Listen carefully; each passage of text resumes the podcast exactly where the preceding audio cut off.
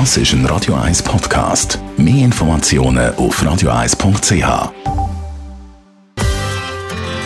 Der Brian Adams mit dem Shine a Light.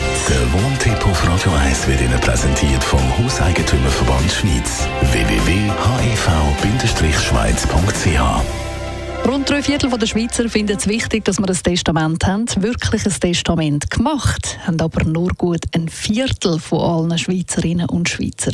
Thomas Eberli, Jurist vom Hauseigentümerverband Schweiz. Wie ist das eigentlich, wenn jetzt jemand stirbt und es gibt kein Testament? Was ist denn? Also wenn der Verstorbene kein Testament hinterlassen hat, also keine Regelung betreffend Erbschaft äh, getroffen hat, dann gilt das Gesetz.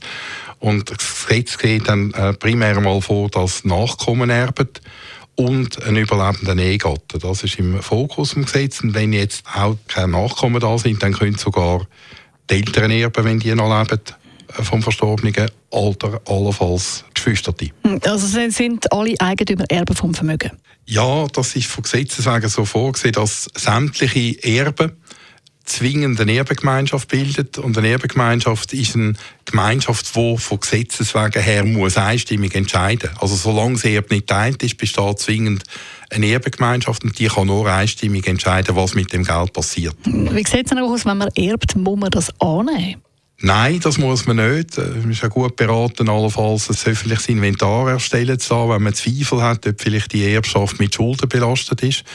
Ähm, man muss wissen, wenn man die Erbschaft annimmt, also wenn man nichts dagegen unternimmt, die Erbschaft nicht ausschlägt innerhalb von drei Monaten, dann übernimmt man auch die Schulden.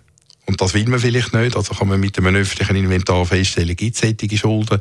Und mit einem öffentlichen Inventar haben wir den Vorteil, dass man nur für das gerade stehen muss, was dann in einem öffentlichen Inventar aufgelistet worden ist. Und damit es möglichst keine Unklarheiten gibt, ist es sicher gut, wenn man es regelt. Was ist da wichtig?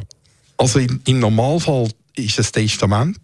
Beim Testament muss man an Formvorschriften denken. Das muss nämlich eigenhändig äh, geschrieben werden. Von A bis Z muss ein Ort draufstehen, muss ein Datum haben, muss auch eigenhändig unterschrieben oder sein. Wenn ich das nicht machen will oder vielleicht nicht mehr kann, aus Krankheitsgründen, dann kann ich so ein Testament auch beim Notar machen.